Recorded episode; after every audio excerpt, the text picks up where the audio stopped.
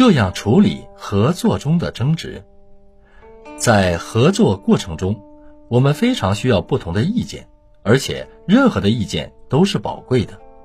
不同的意见代表了不同的思维方式，是出于对工作的不同的角度的考虑，都有可取之处。日常生活中的争执会给我们带来不悦，在与他人合作中产生争执的话，可能会葬送了我们的大好前途。合作过程中一定要好好处理争执，否则不光是影响了工作业绩，还会影响工作氛围。很可能会因此给人不容易相处的印象，因此使自己的工作处于不稳定的状态之中，甚至丢掉饭碗。很多人都是因为不能很好的合作而丢掉工作。合作伙伴之间有了不同的看法，最好以商量的口气提出自己的意见和建议。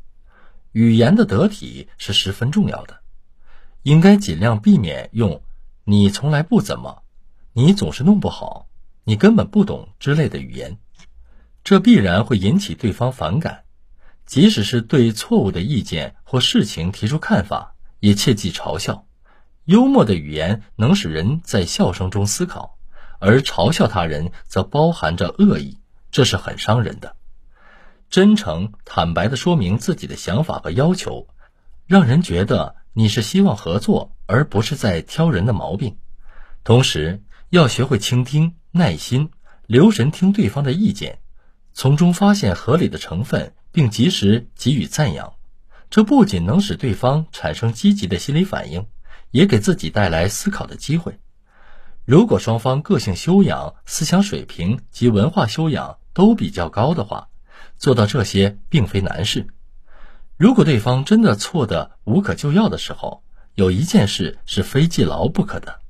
那就是要保全对方的面子，因为一个人在讲了自己的想法之后，即使察觉到自己的想法有差错，也很难自认错误，或者改变想法，因为一旦承认了自己的错误，往往会疑心生暗鬼，唯恐他人会认为自己是撒谎者，或怕别人因此瞧不起自己，因此为了保全对方的面子，你最好为他制造下台的机会。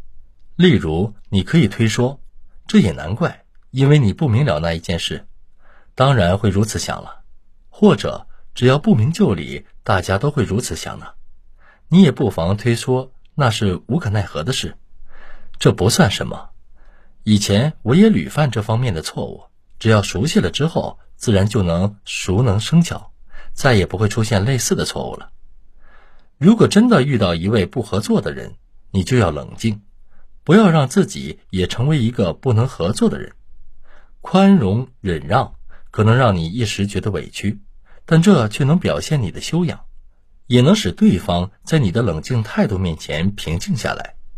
当时不能取得一致的意见，不妨把事情搁一搁，认真考虑之后，或许大家能共同找到解决问题的好办法。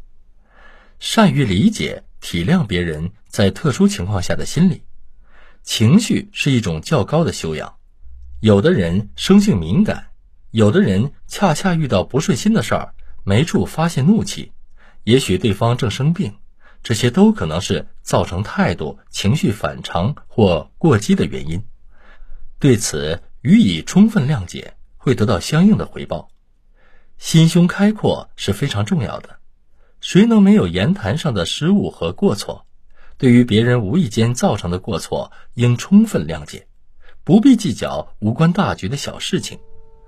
法国有一句格言说过：“两个都不原谅对方细小过错的人，不可能成为老朋友。”如果以老朋友的态度进行合作，许多冲突是可以避免的。